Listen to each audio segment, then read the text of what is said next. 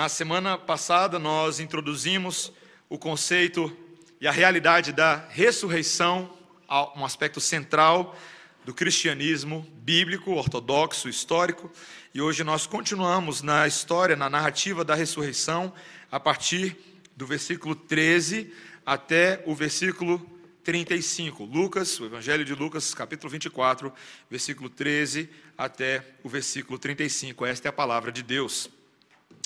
Naquele mesmo dia, dois deles estavam de caminho para uma aldeia chamada Emaús, distante de Jerusalém, 60 estádios. E iam conversando a respeito de todas as coisas sucedidas. Aconteceu que, enquanto conversavam e discutiam, o próprio Jesus se aproximou e ia com eles. Os seus olhos, porém, estavam como que impedidos de o reconhecer. Então lhes perguntou Jesus: que é isso que vos preocupa? E de que ides tratando à medida que caminhais? E eles pararam, entristecidos. Um, porém, chamado Cleopas, respondeu, dizendo: És o único, porventura, que, tendo estado em Jerusalém, ignoras as ocorrências desses últimos dias? Ele lhes perguntou: Quais?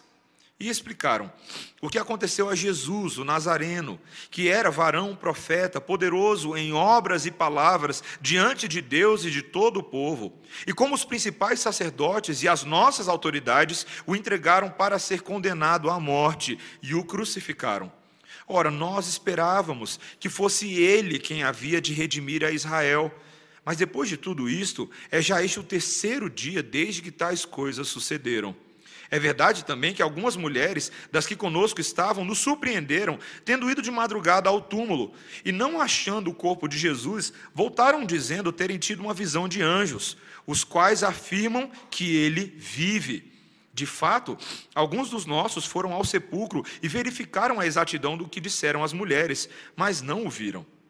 Então lhes disse Jesus: Honécios e tardos de coração para crer tudo o que os profetas disseram. Porventura não convinha que o Cristo padecesse e entrasse na sua glória? E começando por Moisés, discorrendo por todos os profetas, expunha-lhes o que a seu respeito constava em todas as Escrituras. Quando se aproximaram da aldeia para onde iam, fez ele menção de passar adiante. Mas eles o constrangeram, dizendo: Fica conosco, porque é tarde e o dia já declina. E ele entrou para ficar com eles. E aconteceu que, enquanto estavam à mesa, tomando ele o pão, abençoou-o e, tendo partido, lhes deu. Então se lhes abriram os olhos e o reconheceram, mas ele desapareceu da presença deles. E disseram um ao outro: Porventura não nos ardia o coração quando ele pelo caminho nos falava, quando nos expunha as Escrituras? E na mesma hora, levantando-se, voltaram para Jerusalém, onde acharam reunidos onze e outros com eles, os quais diziam: O Senhor ressuscitou e já apareceu a Simão. Então os dois contaram o que lhes acontecera no caminho e como fora por eles reconhecido no partir do pão. Esta é a palavra de Deus. Vamos orar mais uma vez, irmãos. Senhor Deus, nosso Pai bendito, neste momento nós rogamos a Ti por graça, por iluminação da parte do Espírito Santo de Deus, para que sejamos capazes não somente de tecnicamente aprender as coisas da palavra de Deus, mas de sermos profundamente tocados pelo Santo Evangelho, de sermos movidos pelas verdades aqui registradas. Aquece os nossos corações, é o que te pedimos em nome de Jesus. Amém. Meus irmãos, é curiosa a maneira como o corpo humano responde à expectativa de saciar uma determinada vontade, a maneira como biologicamente isso acontece. Quando nós estamos morrendo de fome e você sente aquele cheirinho de pão de queijo com café no ar, o que começa a acontecer com a sua boca? Você começa a salivar, não é verdade? Parece que tem uma, uma cachoeira dentro de você. Quando o seu corpo está cansado e você se deita em uma cama macia, Naquele momento ali há uma liberação extra de substâncias que produzem aquela sensação de alívio tão aguardada e que também te ajudará a dormir deliciosamente. Quando você diz a uma criança que passou a tarde inteira fazendo o dever de casa, que agora ela está liberada e pode convidar os amiguinhos para brincar, suas palmas das mãos já começam a suar, ela fica ansiosa, ela começa a falar sem controle, descrevendo aquilo que ela vai jogar com os amigos. É curioso como o nosso corpo, criado por Deus, ele quimicamente é programado para, diante de expectativas, reagir de acordo.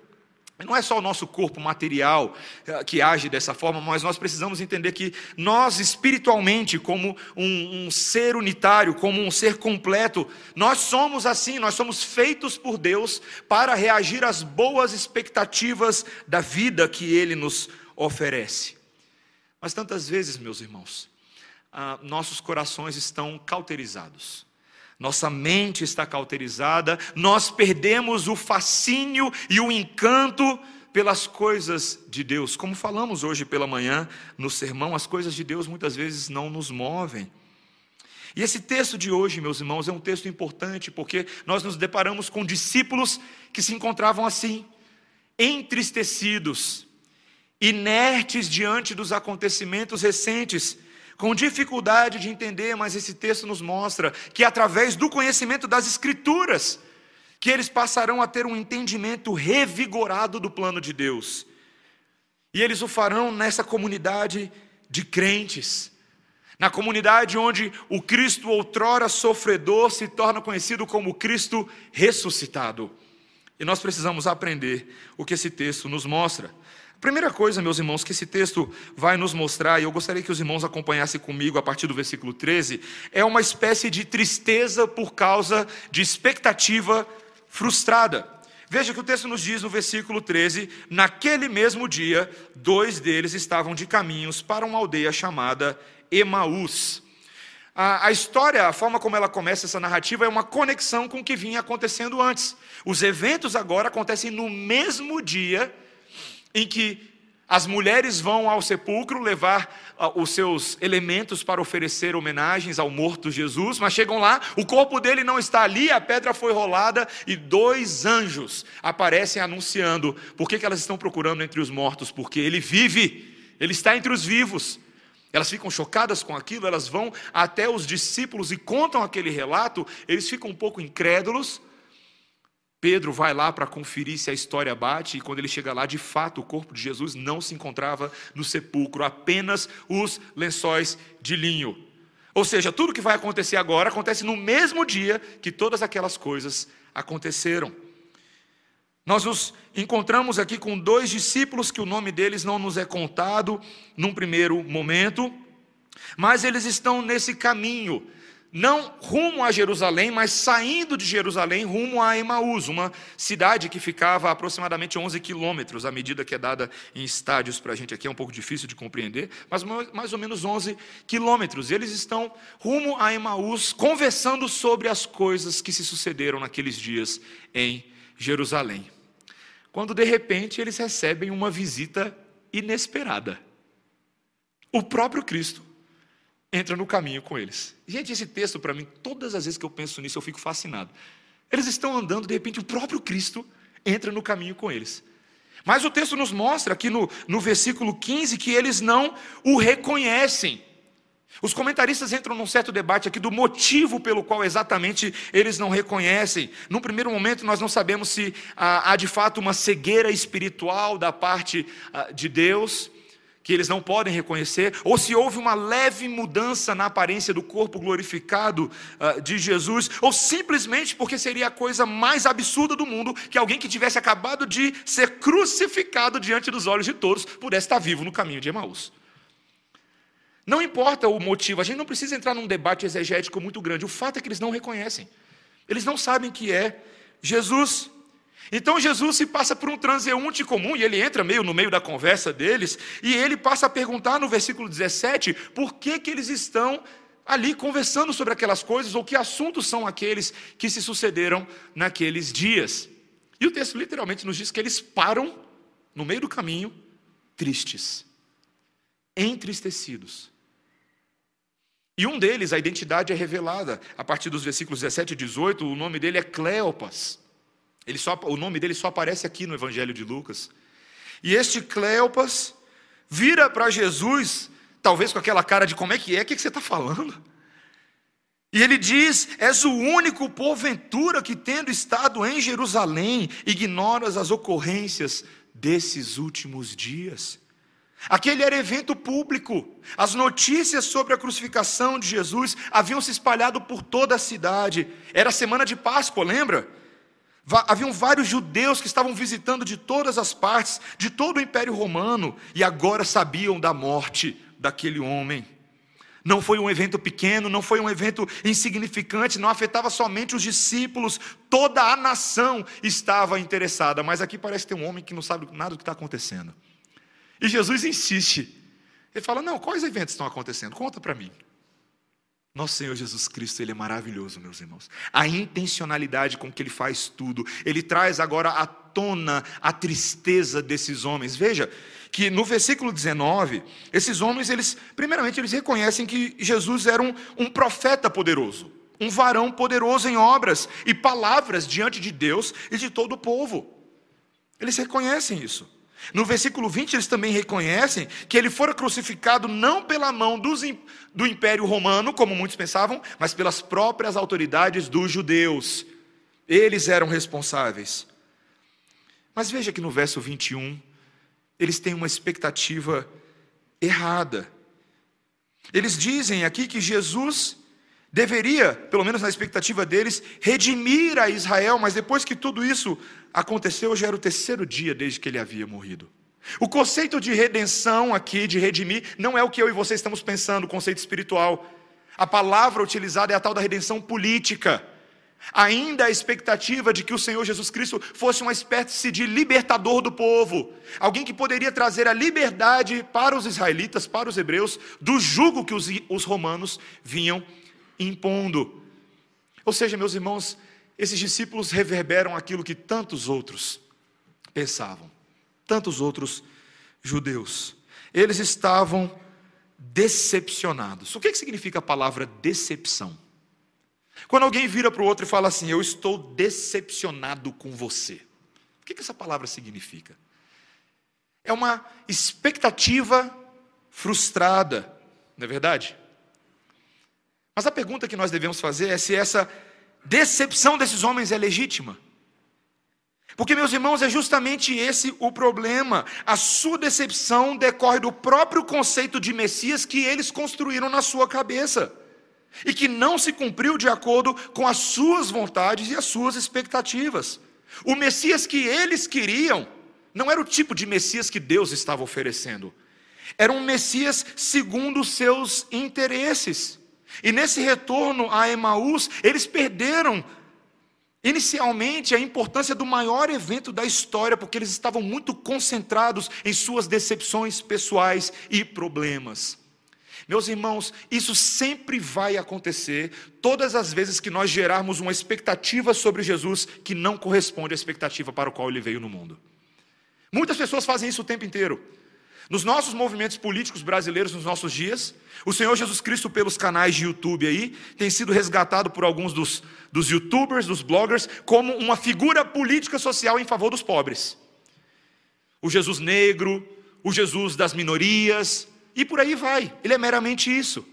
Um defensor de uma agenda particular. Sabe qual que é o problema disso? Jesus vai decepcionar eles já já. Porque ele não veio para isso. Todas as vezes. Esse é o problema do pecado em nós, meus irmãos.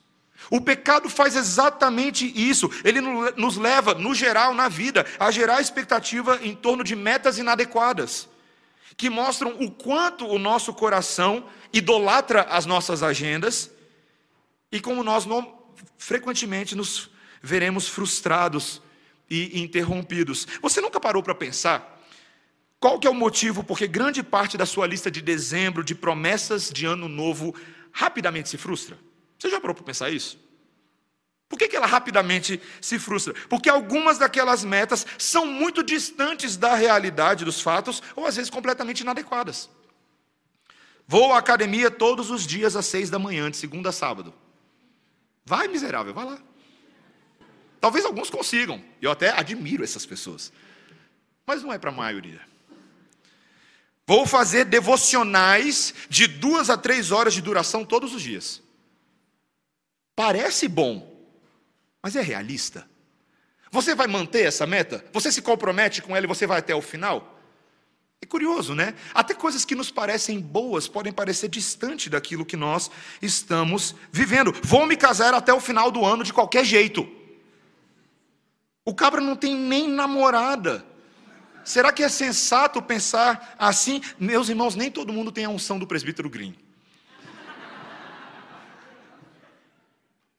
Não é para todos, não é assim que funciona. Metas inadequadas geram expectativas frustradas. Sua vida fica parecendo uma cena daquele filme Férias Frustradas de Verão, se alguém já assistiu esse filme. Meus irmãos, esse é o problema de tantas espiritualidades. E na verdade, o pior é que isso acontece em categorias espirituais para muitas pessoas. Quando nós esperamos algo de Deus ou aguardamos o cumprimento de uma suposta promessa que nós recebemos, que Ele nunca garantiu na Sua palavra. Você já viu isso? As tais promessas de Deus na sua, na sua vida, que sempre soam tão triunfalistas e vitoriosas, mas muitas vezes se distanciam das realidades de sofrimento, perseguição que os próprios apóstolos anteciparam. Meus irmãos, Deus não nos prometeu metas irrealistas de vida, sucesso em toda e qualquer situação da sua vida, cura para toda e qualquer doença, não é assim que funciona. O que Deus nos prometeu é que Ele nos estaria conosco por meio do seu Espírito. É isso que ele nos prometeu: que em meio às tribulações, que em meio às dificuldades, a sua presença seria real condutora, reconfortante ao coração, exatamente da mesma maneira como Jesus faz no caminho de Emaús com esses homens. Ele demonstra interesse em ouvir o que lhes preocupava. Esse é o nosso sumo sacerdote e intercessor, que se interessa pelas nossas causas, apresenta as nossas vidas, nossos corações, nossas questões do pecado e nossa luta pela santidade diante de Deus. Esse é o primeiro ponto, meus irmãos. Mas o segundo ponto aqui também nesse texto é a maravilha de um Messias que é atestado pelas Escrituras. Veja que esses homens, quando eles estão falando para Jesus sobre todas essas coisas, eles não sabem que é Jesus, mas eles também passam a contar os relatos estranhos, a forma curiosa como as coisas aconteceram naquele dia. O fato de que algumas mulheres foram lá no sepulcro de Jesus e não encontraram o corpo, então reportaram que um anjo deu uma mensagem de que Jesus vivia.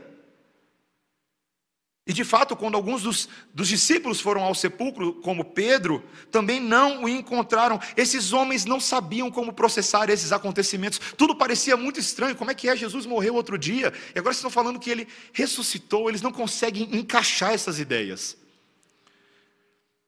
Mas, meus irmãos, o Senhor Jesus, neste momento, ainda um desconhecido, os chama de nécios e tardos de coração. É o que ele fala no versículo 25. Uh, 25. Lentos para crer naquilo que os profetas disseram. E aqui, meus irmãos, neste momento o Senhor Jesus Cristo passa a fazer algo. Esse versículo 27 de Lucas 24 tem sido considerado ao longo da história da igreja protestante um dos versículos mais centrais na doutrina de Cristo na Bíblia inteira. É uma doutrina engraçada, né? Cristo na Bíblia inteira. O Senhor Jesus Cristo passa a fazer uma aula de escola dominical com esses homens, expondo a verdade de Jesus, não a respeito agora da sua vida naquele momento, mas a partir das escrituras do Antigo Testamento, da antiga aliança. É curioso, o Senhor Jesus Cristo, ele poderia muito bem fazer uma mágica ali, talvez um milagre para revelar, mas não é isso que ele faz. Ele passa a discorrer a respeito daquilo que Moisés falava.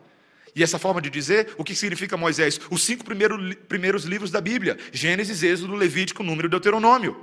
Depois o texto nos diz que ele vai passando por todos os profetas. E posteriormente, o versículo 44, depois vai nos mostrar que também pelos Salmos, o Senhor Jesus Cristo vai expondo as coisas que constavam ao seu respeito em todas as Escrituras. Meus irmãos, eu já perdi as contas como pastor a quantidade de vezes que eu incitei os irmãos a considerarem o valor e o peso do Antigo Testamento para compreendermos bem quem Jesus é. A sua obra.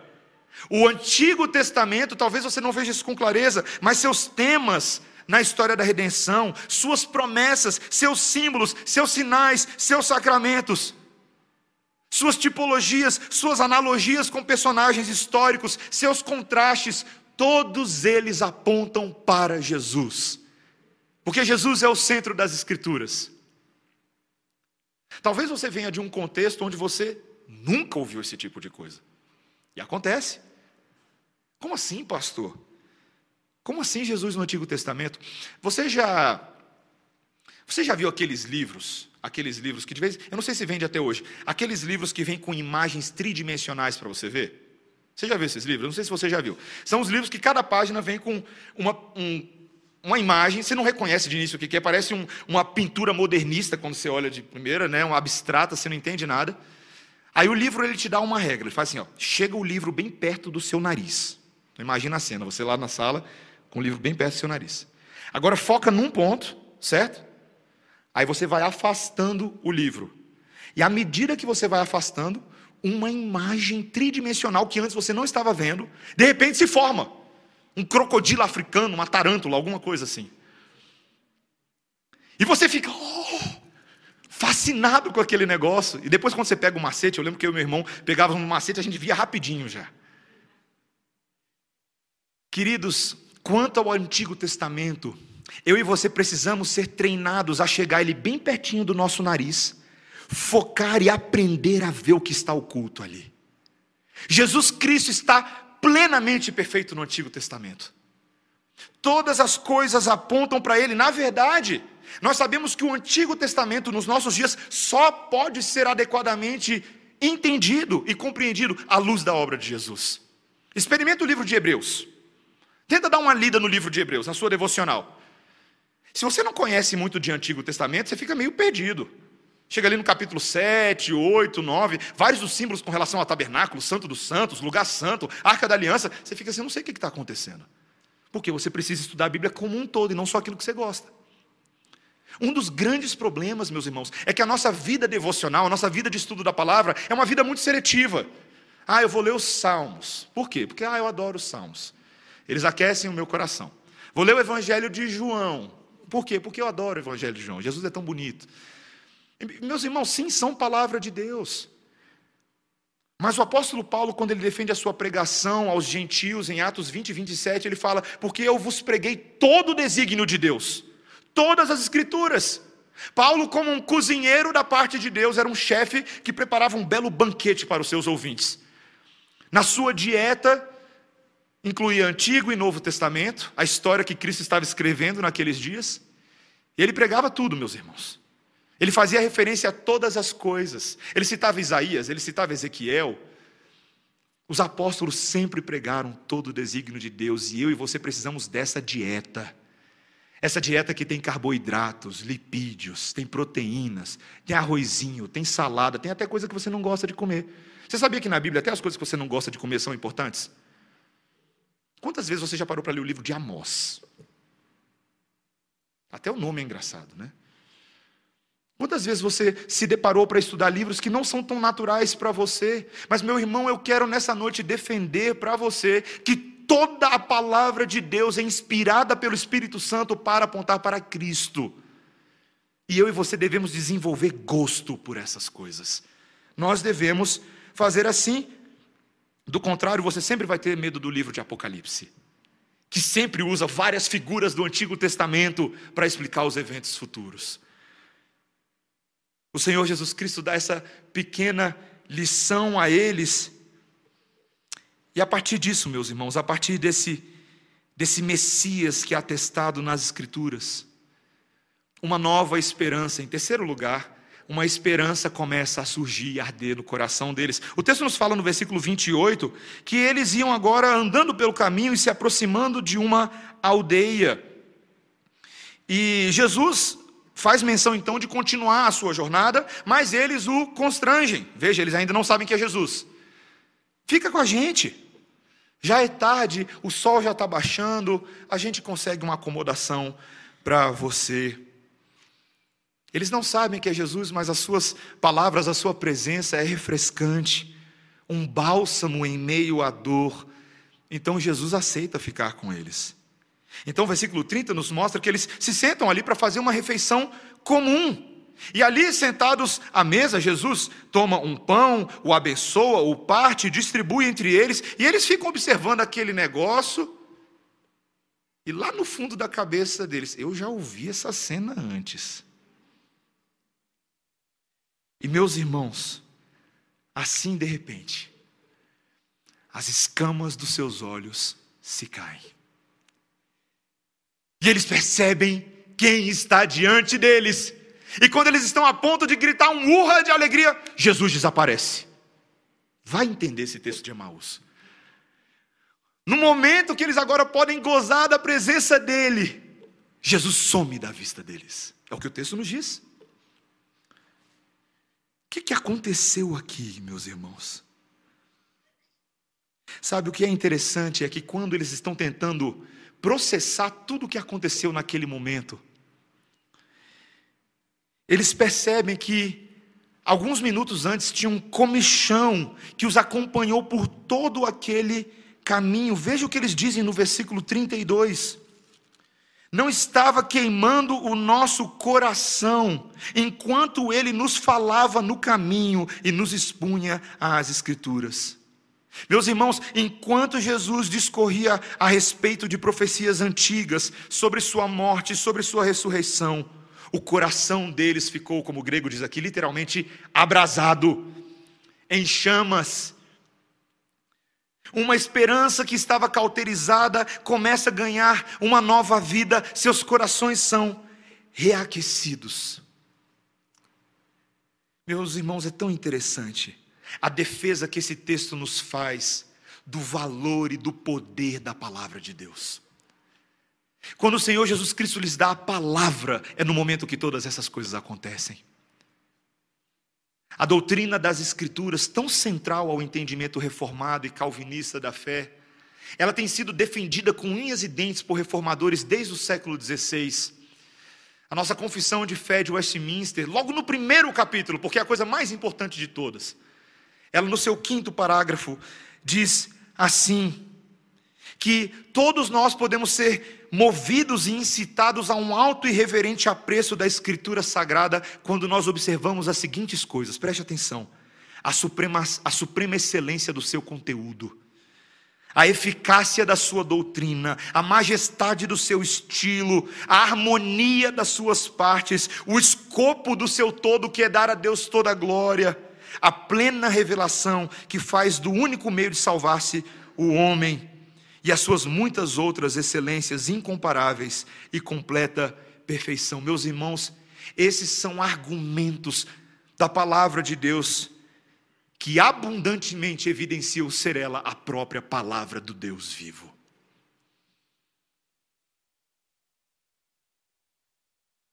E o Espírito Santo de Deus confirma essa verdade nos nossos corações. Meus irmãos, eu não sei se nós consideramos isso, mas esse livro, esse livro que talvez você tenha uma cópia no seu colo, ou quem sabe você tem ele no aplicativo que você está lendo, esse texto é sobrenatural. Sobrenatural. Quando nós entendemos isso, que é por meio desse texto que o Senhor promove uma transformação de caráter imensurável, nós nos prostramos em santa adoração diante de Deus e com gratidão Gratos porque Deus nos tem dado o privilégio de ter acesso à Sua palavra. Talvez você é daqueles que se acostumou com a Bíblia. E por isso eu quero sugerir a você que cultive o hábito de ler biografias de missionários que levam traduções das Escrituras a povos não alcançados. Tem um vídeo famoso circulando no YouTube, é fácil de achar. Se você botar algumas palavras-chave, você acha, ele tem vários milhões de visualizações. Um vídeo de, uma, de um povo no continente asiático que recebe a sua tradução da Bíblia pela primeira vez após anos do início do trabalho missionário. E a, A cena é chocante, porque quando a Bíblia chega e, o, e, os missionários abrem as caixas, as pessoas começam a correr e se atirar nas caixas e chorar com lágrimas poderosas de alegria, porque a palavra de Deus escrita está na mão deles. Eles sabem exatamente o que aquilo significa, que Deus decidiu se manifestar àquele povo, que eles não foram abandonados à própria sorte, mas a salvação chegou na casa deles. Meus irmãos, quantas vezes eu e você perdemos essa perspectiva? Certo dia, uma senhora que veio visitar a igreja, ela veio para mim e falou assim: Pastor, quando você prega as escrituras, você é animado, né, pastor? Ela é presbiteriana, da velha guarda. Você falou: Você é animado, né, pastor? Eu falei: Eu sou, minha irmã. Porque a pregação expositiva da palavra de Deus, como Jesus fez, expunha as Escrituras, é o meio pelo qual o poder transformador de Deus transforma as nossas vidas. E eu amo essa palavra, meus irmãos. Eu amo essa palavra. Eu sei do poder que ela tem, porque eu experimentei na minha própria vida esse poder transformador. De sentar-se sob a pregação de outros homens que edificaram meu coração, que me consolaram e que anunciaram ao Cristo morto, ressurreto e perdoador de pecados. E aquilo aqueceu meu coração. Isso já aconteceu com você? Isso aquece o seu coração quando você ouve a verdade de Deus sendo pregada. Esse tipo de coisa te move. Meus irmãos, a palavra do Senhor é poderosa, ela nunca volta vazia, e por isso que nós devemos também criar o hábito de não somente ouvi-la, mas de memorizá-la. Memorizá-la. Memorizar é guardar no seu coração. Hoje nós perdemos o hábito de memorizar coisas porque você tem o seu celular. E aí você no seu celular, você abre rapidinho o que você precisa, aquele recado. Por exemplo, você não tem que memorizar mais telefone de ninguém, já reparou nisso? Você só compartilha o contato. É o que você faz, não é? Compartilha o contato. Mas meus irmãos, com as coisas de Deus não dá para ser assim.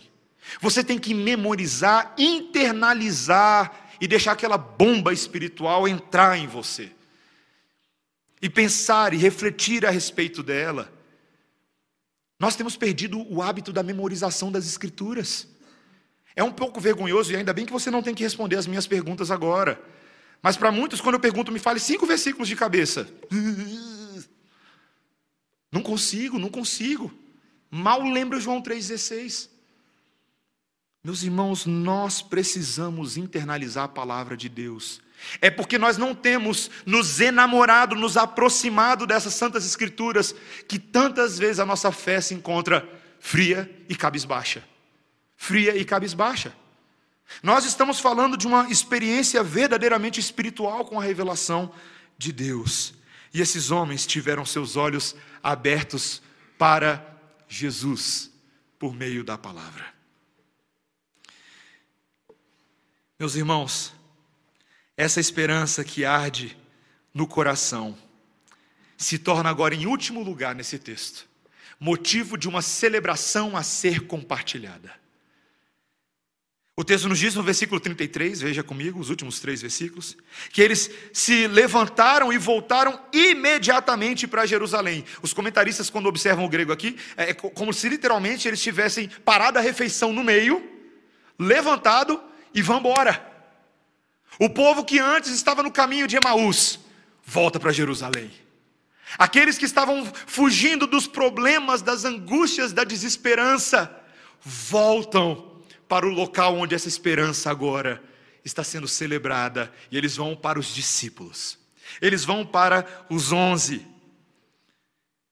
E quando eles ali encontram os onze, como o versículo 33 nos mostra, e todas as pessoas que estavam reunidas, que diziam: é verdade, o Senhor ressuscitou e apareceu a Simão. Um fato curioso aparece no Evangelho de Lucas, que não, não é contado em Lucas, é só citado: de que naquele momento, Cristo já havia, quando eles voltam, Cristo já havia aparecido para Simão. Aquela conversa de, do Evangelho de João, lembra? Já havia acontecido. A primeira aparição. Meus irmãos talvez ainda tivessem muitos que tinham dificuldade para crer nisso, mas de repente vem lá dois discípulos do caminho de Emaús, que nem são assim tão importantes quanto os onze, mas que tiveram um encontro confirmatório com a realidade da ressurreição de Jesus. Meus irmãos,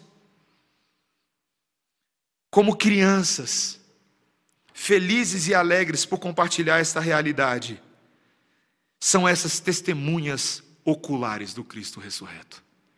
Gente que viu, gente que experimentou o Senhor. Meus irmãos, é tão impressionante como essa narrativa se desenvolve, a maneira como Lucas escreve ela, o famoso texto e a famosa pregação do caminho de Emaús que todo pastor gosta de pregar algum dia. E não é à toa, porque nós aqui, meus irmãos, nós temos um modelo da vida cristã. Esse texto todinho, ele nos mostra a maneira como Cristo alcança pessoas pela sua palavra e as traz para perto e enche de esperança. Esses homens estavam fugindo de Jerusalém, mas quando eles encontram Jesus, eles voltam para lá eles refletem sobre as Escrituras, eles partilham uma refeição com Jesus, e agora eles não estão mais atormentados pela ansiedade, pela confusão, pelo medo. Agora eles podem, junto com os onze discípulos e os outros de Jerusalém, enfrentar os perigos com determinação, com certeza de que Deus ressuscitou Jesus dentre os mortos. E se Deus ressuscitou Jesus dentre os mortos, não há um único impossível para ele. Essa é a verdade. Se Deus tem poder para ressuscitar uma pessoa dos mortos, certamente Ele tem poder para nos sustentar na nossa caminhada de fé. Um comentarista desse texto, chamado Robinson, ele diz assim: tentando explicar para nós como essa realidade agora deve ser abraçada em família cristã. Ele diz assim: a vida cristã, a partir de Emaús, não deve ser vista como um progresso solitário e melancólico, mas como um segmento de Cristo feito em comunidade, com a plena certeza de que o Senhor Jesus Cristo não abandonou e nunca abandonará os seus próprios discípulos mas que ele os conduzirá como um só corpo, através do pesar, até a glória. Que maravilhosa citação desse comentarista. E vocês percebem uma coisa fascinante? Talvez um detalhe nesse texto. Talvez eu e você ficamos fascinados porque eles tiveram um encontro pessoal com Jesus, um encontro físico. Mas mesmo quando Jesus desaparece, a palavra de Deus continua aquecendo os corações. Eu e você não precisamos hoje, hoje, de um encontro pessoal físico com Jesus para sermos crentes. Sabe por quê? Porque nós temos a palavra de Jesus. A palavra que foi dada por ele mesmo. A palavra que nos conforta, que nos sustenta, que fez isso com Davi, que fez isso com salmistas, que fez isso com o povo de Deus ao longo de toda a história. A palavra que nos supre, irmãos. Assim, meus irmãos, como a boca saliva quando você sente o cheirinho de pão de queijo com café. Também a nossa alma saliva pelo alimento divino. O salmista, no Salmo 42, diz: Como suspira a corça pelas correntes das águas, assim por ti, ó Deus, suspira a minha alma. A minha alma tem sede de Deus, do Deus vivo. E nada melhor do que o Novo Testamento do Cristo ressurreto para a gente compreender isso, não é verdade? É através, meus irmãos, do conhecimento das Escrituras que nós entendemos o plano de Deus e é na vida comunitária dos irmãos que compartilham uns com os outros agora essas maravilhosas alegrias.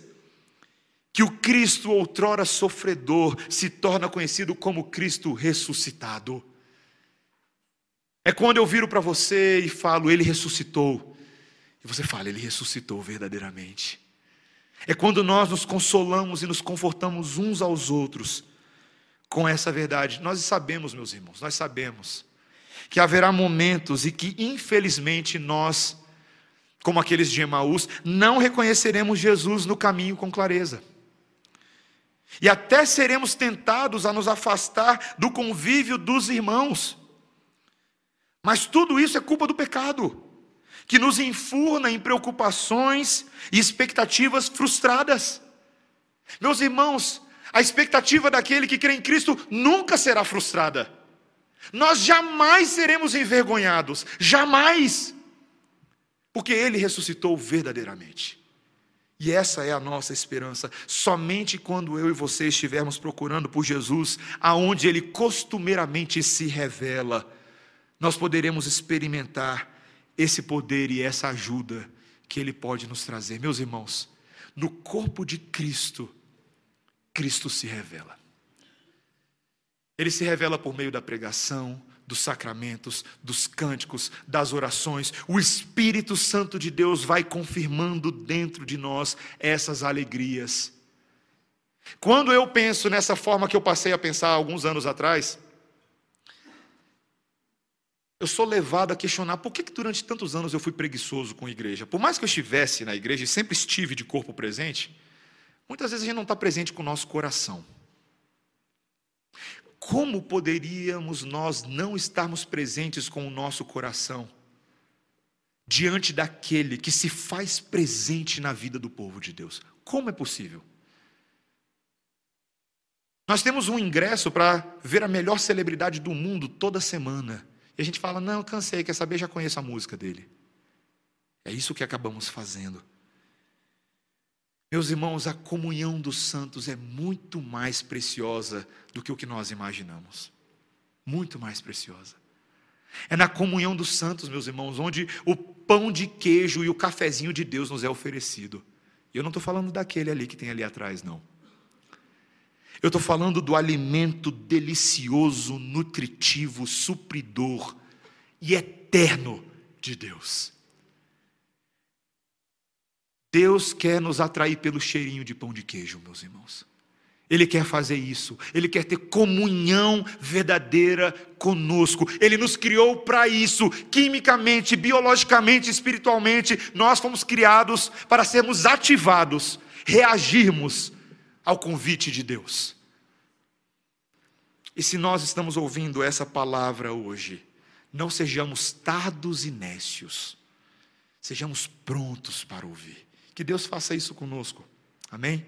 Que nós tenhamos essa esperança. Vamos orar.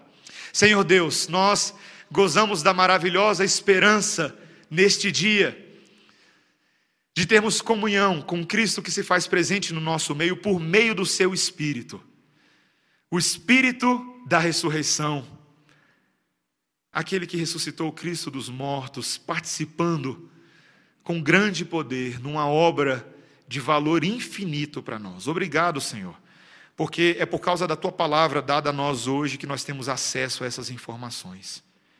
Senhor, ajuda-nos a amar Gênesis, Êxodo, Levítico, Número, Deuteronômio, Josué, Juízes, Ruth, 1 Samuel, 2 Samuel, todas as escrituras sagradas até o livro de Apocalipse e que não tenhamos medo de absolutamente nada ali registrado, porque são palavras que apontam para Jesus e nós precisamos desesperadamente de Jesus. Senhor, nos leva ao conhecimento perfeito dele, neste nosso caminho de Emaús, nesta nossa jornada que não é uma jornada regressiva, pelo contrário, é uma jornada agora para Jerusalém celestial. Que este caminho nos seja bom, proveitoso e cheio de santidade. Ajuda-nos, Senhor, é o que nós te pedimos em nome de Jesus. Amém. Vamos ficar de pé, irmãos. Vamos cantar o maravilhoso cântico, a graça eterna de Jesus.